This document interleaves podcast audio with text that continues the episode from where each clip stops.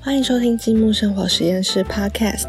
这一集节目将会由怡芳老师和民生酱油郑老板和各位分享挑选酱油的方法。这一集节目也会和各位示范如何透过煮酱油来判断这一罐酱油是不是一罐好酱油。我们在下方资讯栏也有附上 YouTube 影片，大家也可以透过点选下方资讯栏的 YouTube 影片连结去收看影片内容，了解更多关于酱油的知识哦。这个好是我们在酿造油用到的米曲菌嘛，对不对？哎，对，那那种粉状的东西哈，这个是米曲菌。那老板，这个是什么时候会放进去？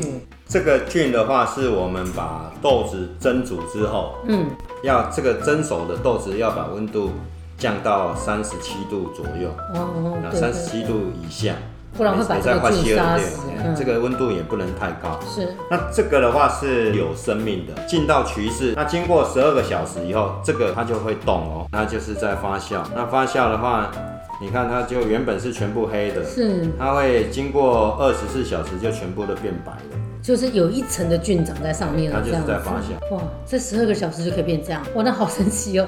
十个小时它其就实真是的蛮它快这的。个是有生命，它就是在动。对，这个米曲菌的话，嗯，它就是以前哈、人家在做清酒，从清酒粕里面嗯，培养出来长有菌丝的真菌了解啊、。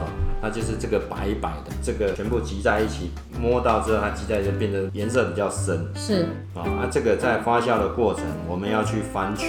嗯，啊、那翻曲之后，这个传统的制曲要五到七天。 OK，哎，我们做酱油这所以个这个是每五到七天都要这样翻它五吗？到七天中间对中间的过程要去翻，对，那翻完之后，我们就是要放到要把它洗澡，外面这个曲菌要把它洗掉。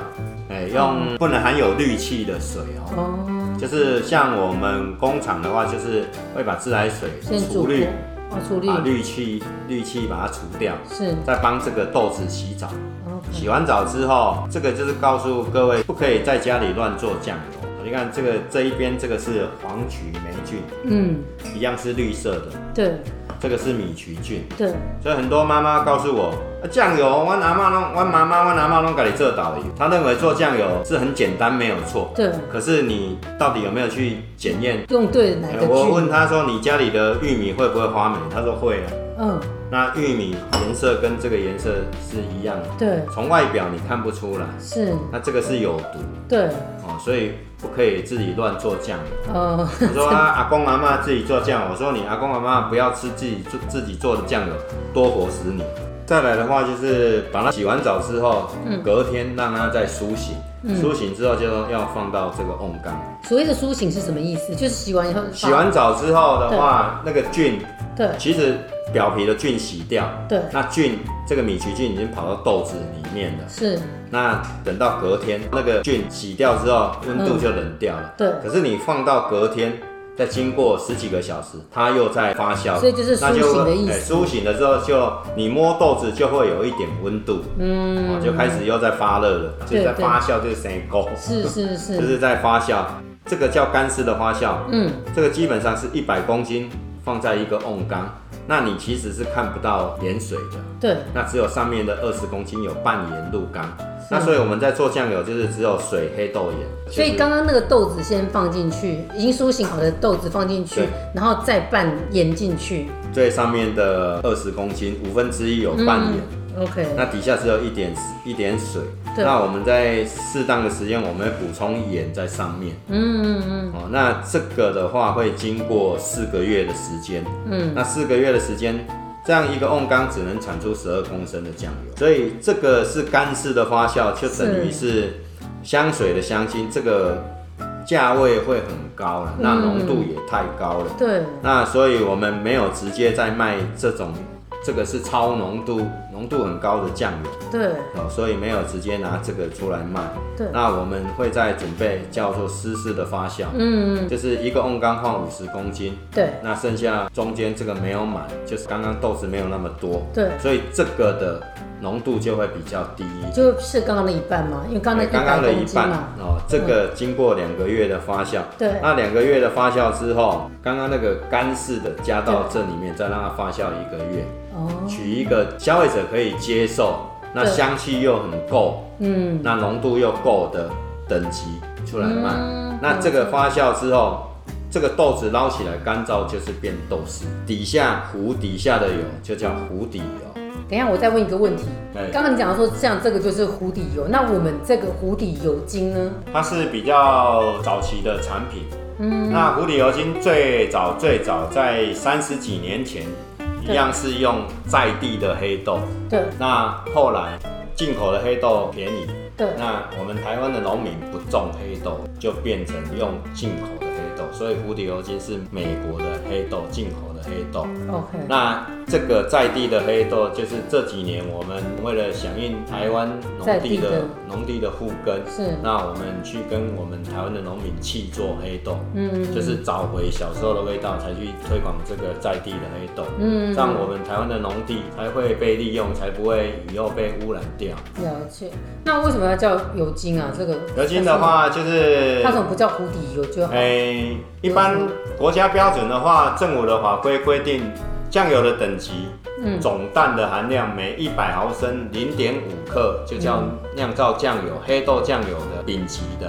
嗯，那甲级的最高标准，甲级的是一点二，大于一点二以上就可以最高了。对，那国家标准最高是一点二，那我们的湖底油精它的总氮含量基本上是一点五，所以湖底油精就是浓缩的意思，浓度比较高的酱油。了解。那所以我们在用湖底油精的时候，就用量可以更省的意哦，思。当然当然，这个用量就很省，嗯，所以难这怪个小加小水的稀时候释就变大瓶了。 你只要加盐水嗯稀释 OK，它的香气就因为我够。们这一次新书很感谢郑老板提供这个嘛，然后很多人都问说，那到底湖底油精跟我们一般的酱油的使用有什么不同？它也是酱油对，啊哦，可只是是它它就是是更香的而酱且更浓缩、更对好的酱那这个的话，就是目前最流行的话，就是出门带酱油。油， 真的，对对对对对，这真个小明真的酱油方便携带是是是，你要去露营啊，你要到外面外食啊，对啊，你不放心那个餐桌上面的酱油，你就可以自己带酱真油。的，我觉得这个真的超好用的，对这个包装超可爱。再来的话，就会跟各位介绍示范一下那个一文二组三爻好这三种这个简易辨别酱油的好坏。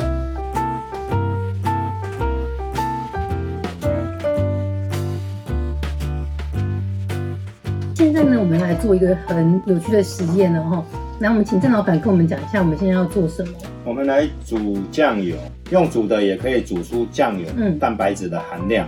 我们只要把十 CC 的酱油嗯加一百 CC 的水 OK 下去煮任何品牌你就可以都可以这样子测试。嗯，煮出来如果泡泡越多，嗯表示它的成分越高，就跟你煮豆浆的概念一样。是，豆浆如果豆子越多，嗯，那它的浓度就越高，对泡泡就越多。哦，那酱油也是这个道理。今天的话，也是刚刚那两瓶嘛，就是我们刚刚闻的那对两对瓶。对，刚刚那两瓶酱油，那我们来测试看看哦、好，水都是一百 CC，是，那酱油的话，这两个酱油都是十七 C，对，那我们把它倒进来下去煮。好，那你煮起来的话，泡泡的话越多，那代表它的成分越高，就跟你煮豆浆的这概念一样了我。们现在看到这个颜色，其实就已经很不一样了。其实加了水以后，你看这个颜色还是好深哦。诶、黑豆做的酱油反而不黑，黄豆做的酱油反而更 黑。真的，真的是这样。你看这，即使加了水稀释，都还是这样子。所以这个的话，等一下你就可以看得出来哪一个泡泡多。一嗯，般来讲，基本上都会猜黑色的泡泡比较多。真的。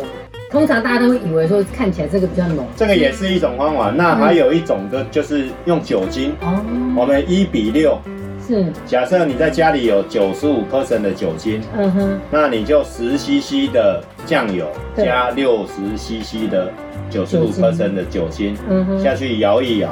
对那静置五分钟之后对，你就会看到底下浓度越高的话，会凝结的东西越多，哦，OK，因为它就是做的蛋白质遇到酒精它会就变凝变固性了，，对，嗯，就跟那个蛇的毒液一样。蛇的是，毒液也是蛋白质，它遇到酒精，它就会把它凝聚。这个的原理就跟你煮豆浆，或是你在卤东西煮大骨汤嗯啊，如果是对一锅大骨汤里面只有一点点的大骨，嗯，那也不会起泡泡。是是，那同样的道理啦，酱油大家都是酿造的，对那你要看它的成分嗯高高不，嗯嗯，到底有没有料。对，几架布拉鱼煮也是叫鱼汤啊，酱油也是这个道 理、啊。也是也是，对对酱对，油你豆子很它也是少，酱油然后嗯我盐水很多，没错一样都是酿造的，可是对我的料就很少了。 ，OK，那你也，我只有放一点点豆子，你也不能说我不是酿造的，对对对，真对不对？的，相同的道理。哦，所以真的就是加热就可以看它的浓度哦。那其实这个我们在家都可以自己做啊，在家里很简单，你就可以自己嗯做其。实我们就不用烧杯嘛，我们其实就是用一般的比较小的锅子，然后一样就是一百 CC 的水加十 CC 的酱油，你看啊，然后很把它很多的妈妈以前不知道啊，嗯这个酱油下去煮汤怎么会起泡泡？这个泡泡不 好的。其实，其 实那才是好的其实那个才是蛋白质。嗯，对，这个就像我们在熬刚才讲到那个大骨汤一样，啊，对啊，其实我们在熬汤的时候，其实我们都会说把那个浮沫捞起来。啊它那个是蛋白质。对对对，那个是蛋白质变性然后出来的东西，所以那个对其实这个浮沫就是蛋白质，同样的原理就是也是一样嘛。一样一样嗯，OK，你就是要有料才会起泡泡。所以其实料理真的很好玩哦， 而且是这个原理都还蛮有趣的。哦，是它现在开始要煮滚了哈、哦，哎，开始在煮滚了，现在开始有变化了。而且这个已经看到有泡泡嘞，这个好像已经有泡泡了哦。呃，等一下越滚的话，它的差异就会越大。嗯，这个呢，就是刚刚我们节目最开始的时候有看到的那两罐哦，一个就是我们闻起来我觉得比较清香，然后一个觉得真的闻起来就是味道比较浓的。然后我们现在就是各拿十沫，然后放进去这样子。哇，这个泡泡已经很明显了哎，然后现在已经很明显是这一个的泡泡已经到几乎烧杯一半的位置了。那这个其实还在边边，然后那个泡泡其实就真的，哇，那个差的其实还蛮多的耶，所以我们其实这样就大概就能够知道了哦。听众或观众他会认为我们这个实验的话，可能是拿价位差很多的酱油来做。其实这两瓶酱油价位都差不多，真的都是高价的 酱油，不是拿高价的跟低价的来比哦。不是哦，不是对，这个我可以作证。 这个这两个酱油在市面上都买得到，然后呢，的确这两个酱油价格是差不多的。那可是大家可以看一下哈、我们今天从颜色，然后还有像这个加热，还有香味，哇，这真的，一看就知道。所以记得哦，不是黑的成分就高哦。嗯真的，你看这颜色差这么多，这个感觉大家都以为这个浓度会比较浓，对可，是其实煮起来就事实知道上是这个浅色的，它的蛋白质的含量比较高。看这个杯子就知道了。好，哦这个就是它的蛋白质。哦，所以我们其实有时候在卤肉的时候，因为我们也是用高温在煮，一样啊，你所以它在其实也有很多就是像这样的东西，我们会以为是肉的浮沫，其实很多一是样酱一油样。是蛋白质。对对对，哎，你卤东西的话，有时候它旁边的浮沫也是肉类的蛋白质，嗯加上酱油的蛋白质。嗯，所以就有那个香味在。那刚刚我们试了用煮的来，就是看它的那个蛋白质含量嘛，哈。嗯那现在老板在教我们一招，如果说我们不煮的话，我们要怎么去看？